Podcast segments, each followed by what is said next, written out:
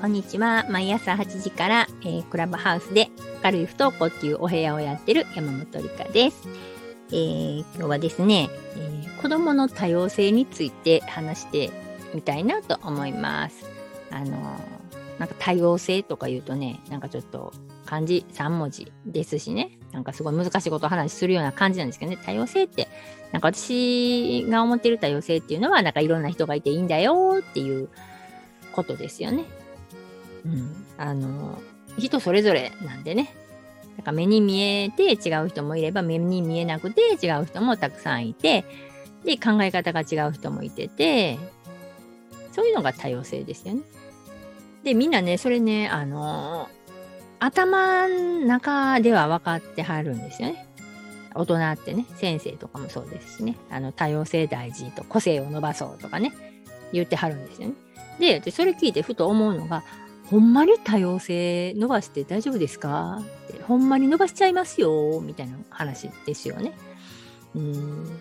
なんか、例えば、えっ、ー、と、うーん、なんだろう、なんか結構ね、ルールとか決まってるじゃないですか。中学生になったりとかしたら、あの、校則っていうのがね、なんかすごい細かく決まってるんですよ。あの、女の子の髪のくくる位置とかね、ゴムの位置とかね。えー、まあ、男子の髪型もそうですしね。で、制服も決まってますよね。靴下も決まってるんですよ。女の子のスカートの丈とかも決まってるんですけどね。なんかそういうことは多様性じゃないじゃないですか。なんかあの中にはね、えっ、ー、と、髪の毛黒に染めてこいって、地毛、地毛がちょっと茶色いからみたいな子もいますしね。え、そしたら外国の金髪の子とかが留学してきたら、その子も黒く染めなあかんのって話ですよね。うん。なんかあの、多様性、多様性って個性を伸ばそうとかなんか言いながら、この枠の中での多様性は OK で、枠の外にはみ出たらアウトみたいなね、感じじゃないですか。なんか学校に行かないっていうのが、もうその多様性のうちの一つって認めてないじゃないですか。学校に行くことが当たり前で、もう学校に行くのを前提にしてて、だから学校に行かないってなったら、学校にどうやって行かせようかなっていう話に入るんですよね。うん、学校に行かないけれども、こういうふうにしたらいいよ、ああいうふうにしたらいいよっていう選択肢は特にないんですよ。で、そんな中でね、多様性、多様性って言うてもね、はあって感じちゃいます え、何を言って多様性にしたいの？みたいなね。うん。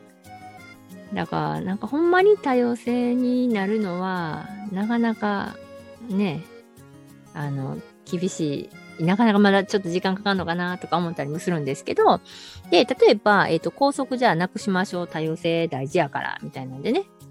で、えっ、ー、と、子供たちが、なんかあの、生徒会で決めて、で、必死になって、えー、校則をなくした学校があるそうなんですよね。校則ゼロになりましたって。でも、2、3年したら、やっぱ校則いるよねって言って、子供たちが校則をまた作ったって言うんですよ。また校則復活したって。で、制服も、なくしたけれども、また復活するらしいんですよ。2、3年したらね。やっぱ制服あった方がいいよね、みたいな。